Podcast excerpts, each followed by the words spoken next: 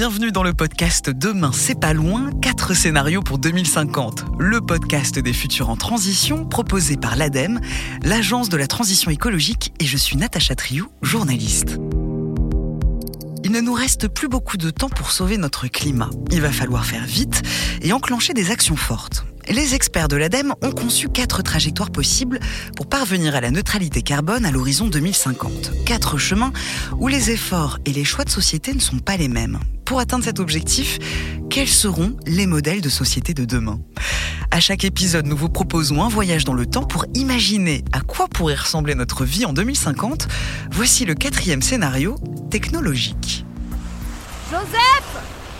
Joseph! Oui? Regarde la forêt d'éoliennes là-bas. C'est superbe.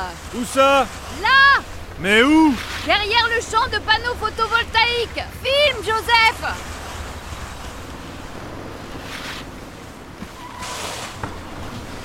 Les Alpes françaises, 2050. On est arrivé? Apparemment. En tout cas, la motoneige, elle en a assez. hein. Ah, ne me dis pas que t'as fait une sieste pendant qu'on roulait. Oh, ben j'y peux rien si ça me berce. Ces trucs automatiques là. Allez, on fait un petit break. Il y a le resto d'altitude juste là. Mais à une condition. On y va à pied. À pied? C'est à 200 mètres. Oh, Oh bah ça va faire baisser ton taux de glucose d'au moins deux points. oh non J'ai réservé pour dans une minute. Allez Bonjour. Bonjour. Installez-vous confortablement sur notre terrasse panoramique. La température avoisine les 28 degrés avec une épaisseur de neige d'un mètre cinquante. Vent 20 km heure. Humidité 13%. Risque de canicule maîtrisé. Risque de plaisir assuré. Voulez-vous que j'augmente la climatisation? Ah oui, euh, baissez la température d'un petit degré s'il vous plaît. Et auriez-vous des ambiances de nature à nous diffuser? Oh, Il fait trop beau. Ça donne envie de se détendre. Je note que d'après les données envoyées par vos applications santé, les battements de cœur de monsieur sont irréguliers. Pour votre déjeuner, je préconise donc le menu du jour saumon à la mangue du jardin, ce qui fera baisser votre tension et reculer votre risque de cancer de 0,003%. Du saumon. D'accord, mais est-ce que je peux avoir un peu de sauce soja avec? Et pour moi, euh, dites c'est bon cette nouvelle viande de synthèse? Le poulet? Nos clients lui donnent 4,8 sur 5 et son impact calorifique est mineur. Génial. Bon c'est d'accord. Et deux verres de vin chaud sans alcool? Très bien. Votre commande est passée. Dis-moi, chouchou, ça ne te fait pas bizarre ces enceintes connectées? Quand même, avec de vrais serveurs, c'était plus humain, non? Ouais, mais ils arrivaient plus à s'en sortir les pauvres. Obligés de cumuler plusieurs jobs, c'est pas une vie. hein. Ouais, c'est sûr, mais le travail est plus rare. Et toutes ces machines partout. Tu te sens pas un peu seul, toi, des fois? Oh, tu réfléchis trop, mon Jojo. Respire, profite un peu du paysage. Oui, mais j'aimais mieux les sapins, moi. Regarde sur l'écran panoramique, c'est Bibiche. De quoi? La vache laitière, là? Oui, je la suis sur Tok Tok. Oh, j'adore ses chorégraphies. Ah oui, elle twerk, là. Ouais, j'adore. Tu savais qu'avec la traite connectée, on peut connaître le taux de stress de l'animal dans son lait. Bah, c'est quand même plus respectueux. Ouais, mais elle a pas l'air très stressée, Bibiche. Tu paries qu'elle est mieux traitée que les fermiers qui s'occupent d'elle Oh, tu peux pas arrêter une minute. Ah, le serveur robot arrive avec les plats. Bon appétit. Merci. Fernand qui est enfermé au chalet par une journée pareille, Ouais, il allait au Sahara aujourd'hui. faire le tour du monde en réalité virtuelle.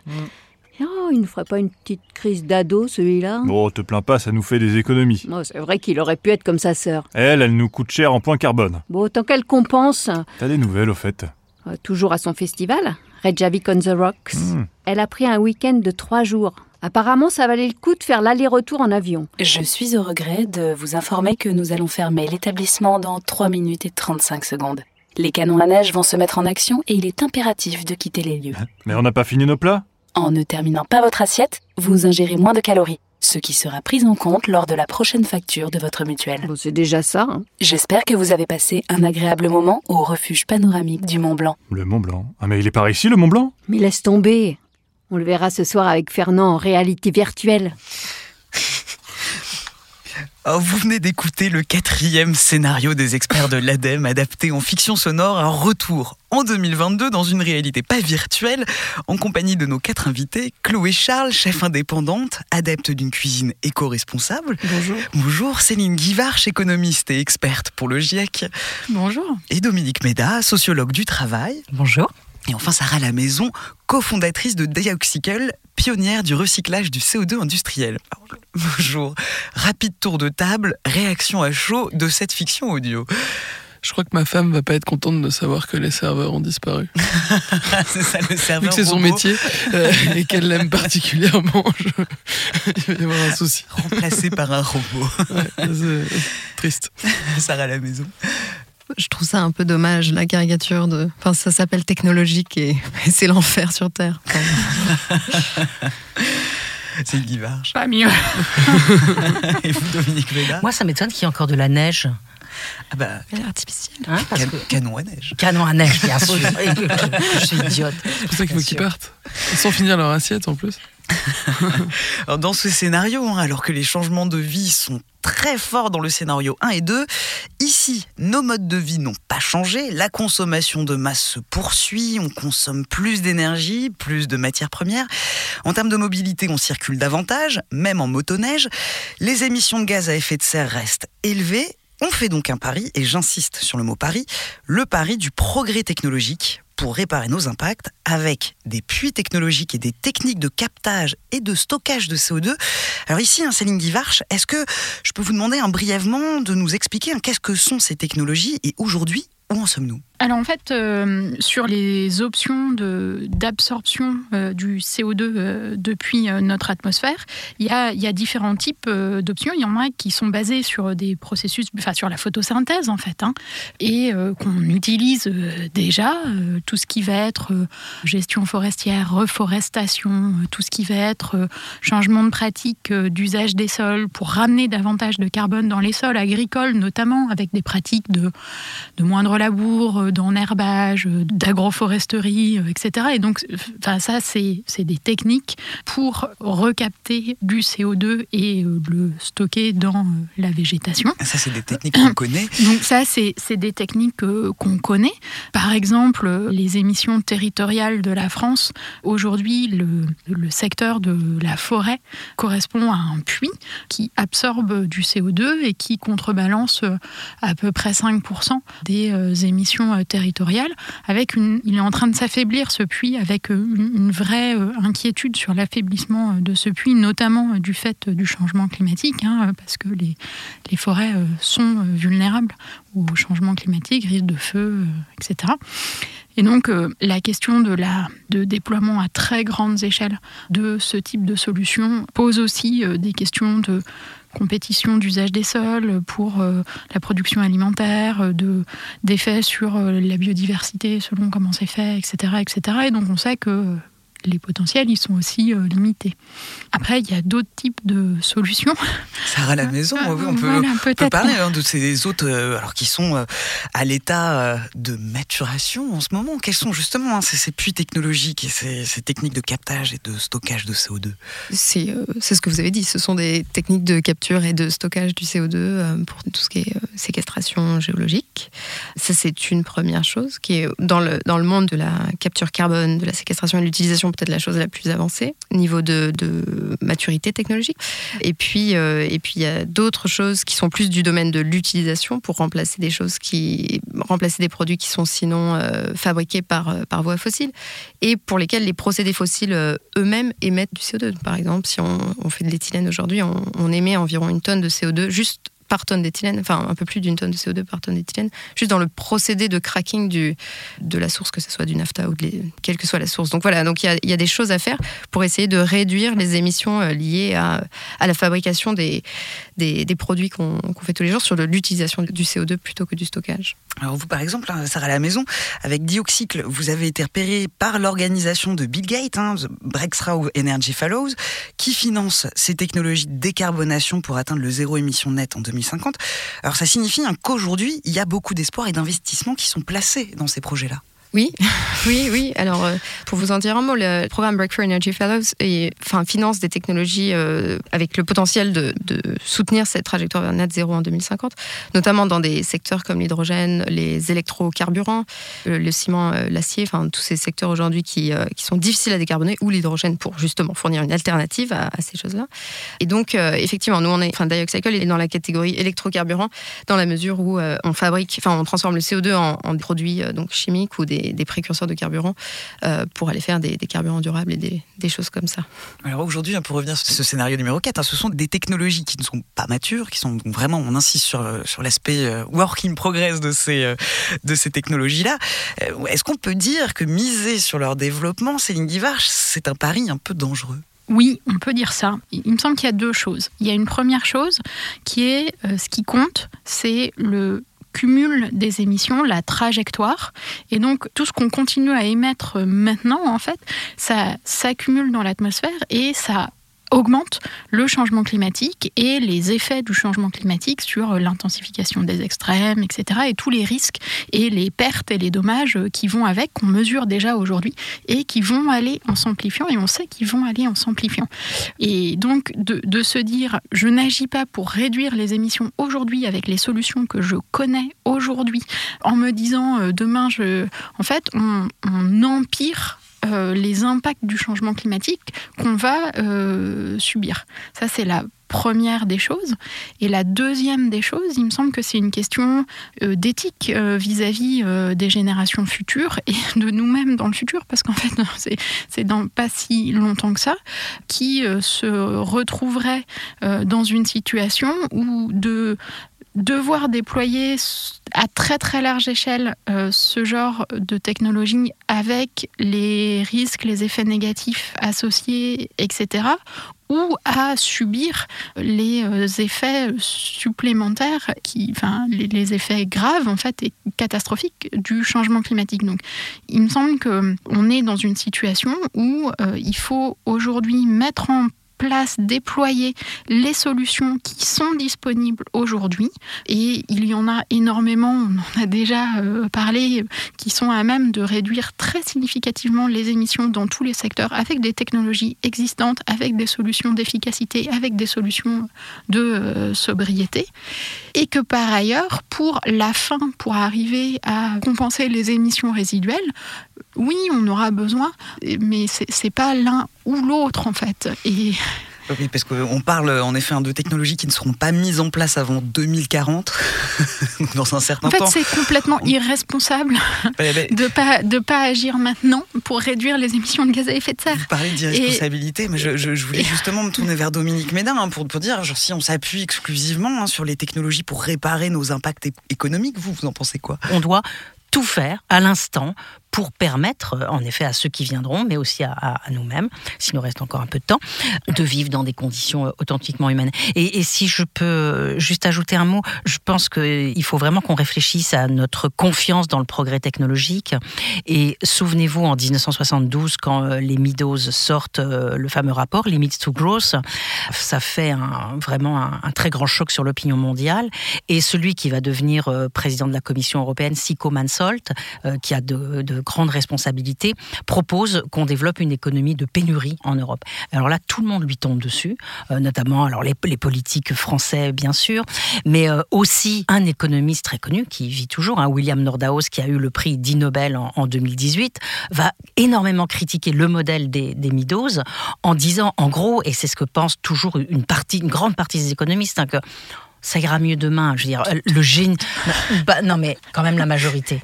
Le génie humain est tel que nous devons faire confiance précisément à nos capacités pour nous sortir de toutes les situations. De toute façon, jusqu'à maintenant, ça a marché. Alors vous avez peut-être remarqué hein, dans cette fiction audio qu'on n'entend pas de vrai bruit de la nature, Chloé Charles. oui, c'est assez flippant, surtout qu'on nous dit qu'on est à côté du Mont Blanc et qu'ils l'ont même pas repéré. Donc... euh, on l'a entendu hein, là bon, ici. Euh... Qui fait 28 degrés, normalement ça devrait être à peu près dégagé. on entendu, que la neige hein, il, il s'agit hein, d'une nature qui est artificialisée, avec des canons à neige. Il faut tout de même relever que si nous arrivons à décarboner notre économie grâce aux technologies, même si nous obtenons le net zéro d'émissions, il n'en reste pas moins un fort impact environnemental, hein, Céline. En fait, moi, il, me semble que vra- vraiment, la- c'est un pari qui est irresponsable. Euh, Enfin, on sait que le changement climatique, on en mesure déjà les effets négatifs aujourd'hui dans Mhm. toutes les régions du monde, avec euh, des effets sur, sur l'agriculture, sur les, sur les récoltes, des effets sur euh, les littoraux, des effets en montagne, avec euh, les stations de moyenne montagne, euh, où il y a... Mais oui, où il y a plus. il y a plus de neige, on mesure euh, tous ces effets-là et on mesure aussi les effets négatifs économiques et Surtout, on se de la face parce qu'à chaque fois, tous les ans, c'est Ah bah cette année, il a pas beaucoup neigé. Bon, bah il neigera mieux l'année prochaine. Mais Ah non, mais enfin, sur, les fait, stations, on- c'est comme ça. Sur tous les étés, Mais on, nous dit genre Ah bah. dis très donc. bien Oui, oui, mais on c'est. se- on se voit la face. On se voile complètement la face. Enfin, Il y a, y une, une- un, c'est un fait scientifique établi Mhm. qu'il y a un changement climatique, qu'on le on en mesure les effets négatifs de façon généralisée à l'échelle mondiale. Et il y a aussi un fait scientifique établi que l'intégralité du réchauffement climatique qu'on mesure aujourd'hui est due aux émissions de gaz à effet de serre des activités euh, humaines.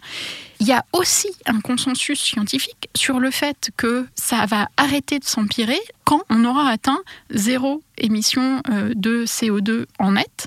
Et il y a aussi un consensus scientifique sur les connaissances qu'on a aujourd'hui dans nos mains des technologies, des transformations, des modes de production, de consommation, des solutions d'efficacité, de sobriété qui sont à même de réduire très significativement les émissions de gaz à effet de serre. Donc voilà, et se dire on va attendre que une autre solution soit euh, développée, c'est irresponsable. Et euh, y a, enfin, on appelle ça un discours euh, du délai euh, et c'est manipuler euh, les, les gens. Et, et c- certains poussent ce genre de discours-là justement pour maintenir le statu quo parce qu'ils doivent penser qu'ils ont à en bénéficier mais Alors parmi en tout cas les solutions apportées euh, dans ces différents scénarios euh, de l'ADEME, on a une part importante d'énergie renouvelable hein, qui représente 70 à 88% de la demande d'énergie finale, ainsi qu'une part croissante de l'électricité par rapport à aujourd'hui. Entre 42 et 56% du mix énergétique, on l'entend dans cette fiction. On a un champ de panneaux solaires thermiques, une forêt d'éoliennes. Euh, Céline Guivarch, aujourd'hui, hein, tous les scénarios crédibles pour atteindre la neutralité carbone en 2050, hein, ils font tous appel à un développement très fort des énergies renouvelables. Oui. Simple, efficace. enfin, en tout cas, c'est l'électricité qui nous permet de nous passer des énergies fossiles. Ah, on, on- Sarah on la a- maison sourit. on, a les solutions pour produire de l'électricité avec des émissions de gaz à effet de serre faibles, très faibles, et euh, électrifier les usages a donc euh, du sens. Chloé Charles, je me, tourne vers vous. Euh, Est-ce que ce sont des, des choses auxquelles vous pensez dans le développement de votre activité, la construction de votre lieu, l'utilisation des énergies renouvelables, le choix d'énergie plus verte en cuisine Moi, c'est vrai que c'est des sujets qui me semblent assez complexes. Après, j'agis à ma petite échelle euh, en prenant un fournisseur d'énergie verte. Bon, je sais très bien que c'est pas ça qui va changer la face du monde, que c'est plus militant qu'autre chose. Et, voilà, je- je j'essaye un petit peu de, comprendre le monde qui m'entoure, mais aussi de, voir comment est-ce que je peux faire pour euh, potentiellement moins consommer d'énergie, tout simplement, choisir potentiellement une, une énergie verte. La fameuse machine dont je parlais tout à l'heure me permet aussi de consommer moins d'électricité pour plein de raisons. Moi, j'ai connu, euh, quand j'ai commencé la cuisine, euh, lorsqu'on arrivait le matin à 8h, 8h30, la première chose qu'on faisait, c'était allumer les gaz à fond, les planchas. En fait, on allumait tout et on laissait tout tourner toute la journée. Aujourd'hui, c'est quelque chose qui est plus possible euh, en cuisine et que je ne conçois pas, surtout avec bah, justement des, machines en cuisine qui marchent hyper bien et, un four qui est capable de chauffer à 200 degrés en moins de 6 minutes. Mais, mais vraiment, moi, j'ai connu des cuisines avec les gaz allumés toute la journée et les planchas allumés dès 8 heures du matin, même si on n'avait pas besoin. Et juste, je précise, il y a quand même toujours des cuisiniers qui fonctionnent de cette manière-là et c'est, enfin, dommage. Il y, a, une vraie éducation à faire. euh, là-dessus dans les cuisines professionnelles. Ouais, et sur les usages et sur les possibilités en effet d'une énergie décarbonée. Alors remplacer les combustibles fossiles, gaz, pétrole, charbon, par des énergies renouvelables, est-ce que, je me tourne vers vous Dominique Méda, est-ce que c'est économiquement viable? Est-ce que ça crée de l'emploi, par exemple? Est-ce que justement, je, voulais, je, voulais, revenir en effet à la question du, du, travail et de l'emploi dans ce scénario par rapport aux autres scénarios qu'on a vu qu'on a vu auparavant. Parce que là, ce qu'on nous propose, c'est un travail très, enfin, il y a plus de travail d'abord, hein, il y a plus plus d'emploi, et puis euh, donc plus de liens, plus d'interaction sociale. Tout est médié par des voix, et donc c'est vrai que c'est un monde assez catastrophique, pas très très intéressant, quoi. Euh... C'est vrai.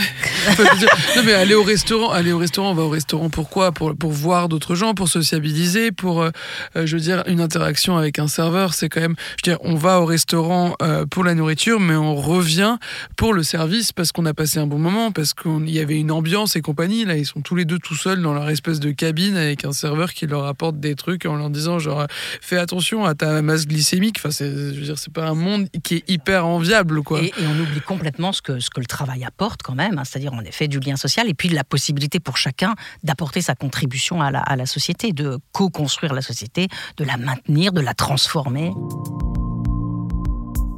C'est un scénario hein, qui fait en effet très appel au numérique, au virtuel. Vous l'avez peut-être perçu hein, dans cette euh, fiction audio, euh, on entend un autre modèle de société et on y perçoit donc l'existence d'inégalités sociales fortes. C'est ce que prévoient les experts de l'ADEME avec cette trajectoire-là, un creusement des inégalités avec deux vitesses. Dominique Méda, est-ce que cela vous étonne? Non, ça m'étonne pas, mais en même temps, cette question des inégalités, j'ai l'impression qu'elle peut être présente un peu partout, c'est-à-dire que et, dans l'ensemble des scénarios que nous avons vus. Alors là, elle est présente parce que par exemple, tous les emplois peu qualifiés qui sont occupés aujourd'hui, eh il n'y en aura plus. Donc euh, déjà, ça, c'est un vrai problème. Et puis donc, on se demande comment l'argent sera réparti. Apparemment, il y aura une classe de très riches qui pourra euh, dépenser, euh, dépenser son argent, mais on se demande ce que deviendront, ce que deviendront tous les autres. Mais voilà, je pense que la, la lutte contre les inégalités, c'est quelque chose de tout à fait particulier et qu'elle doit pouvoir se développer dans chacun des scénarios que l'on a vus. Vous voulez dire qu'une profonde transition écologique, ça ne peut pas se faire sans une transition transition sociale ah bah Absolument, il faut toujours qu'on garde ces deux, ces deux questions très liées. On sait très bien que les dégâts de la croissance et les dégâts du changement écologique vont impacter d'abord les plus faibles et les plus modestes, et que donc nous devons faire en effet une transition juste. Alors juste à la fois, euh, ça veut dire euh, permettre à, à, tous de ne pas être victimes de l'augmentation des prix si on doit euh, augmenter les prix, donc redistribuer.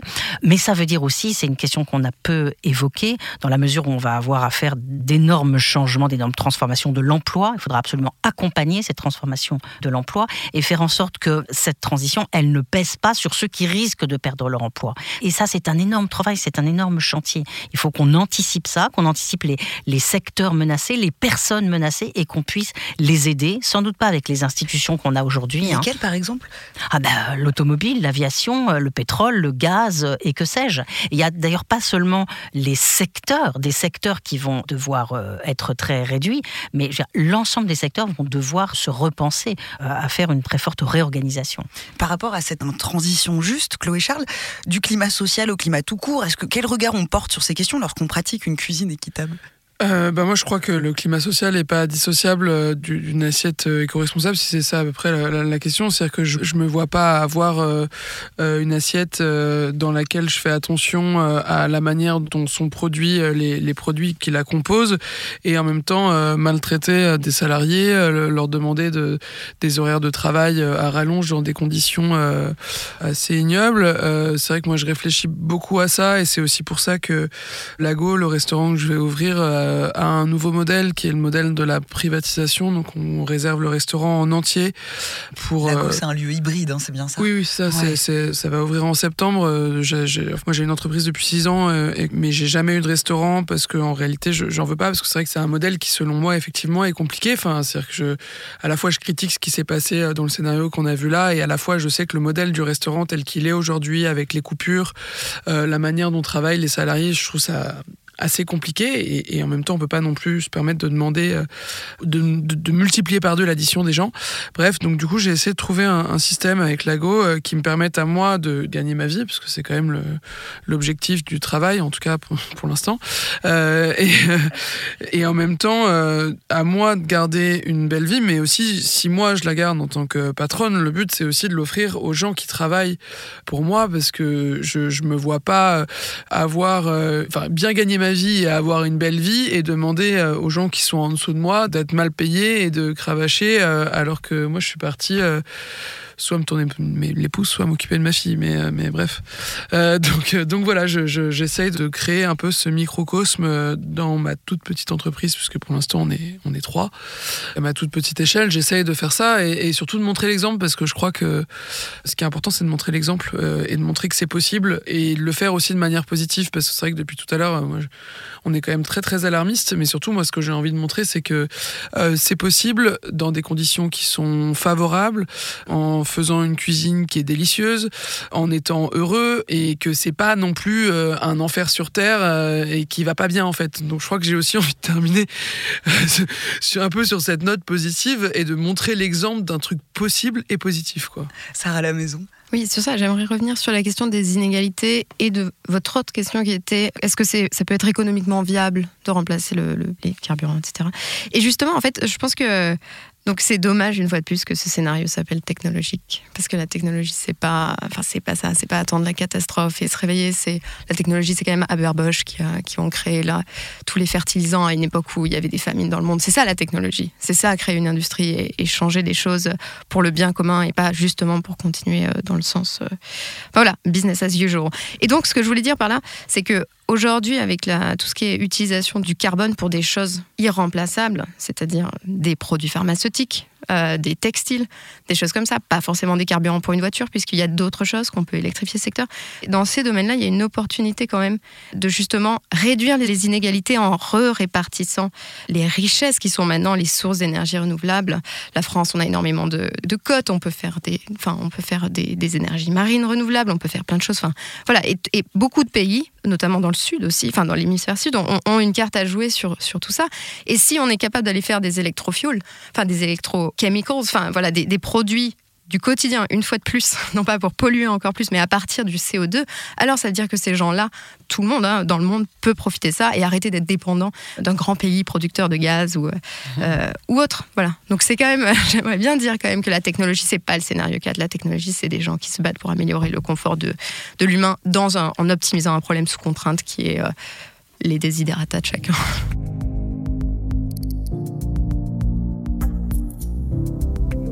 Eh bien, merci pour ce mot de la fin. Merci à vous quatre. Merci Chloé Charles. Merci Céline Guivarch, Dominique Méda et Sarah La Maison. C'était la série de podcasts Demain, c'est pas loin, quatre scénarios pour 2050. Un podcast proposé par l'ADEME, l'Agence de la transition écologique, produit par Hercule et écrit par Natacha Trio. Les fictions ont été produites par l'Officine. Elles sont interprétées par Aude Rouanet, Isabelle Glozard et Blaise Petbonne à la réalisation, Solène Moulin. Vous pouvez retrouver Demain c'est pas loin sur toutes les plateformes d'écoute. N'hésitez pas à en parler autour de vous, à la partager et à débattre vous aussi, en famille ou entre amis. Pour avoir plus de détails sur les scénarios, rendez-vous sur le site transition2050.adem.fr.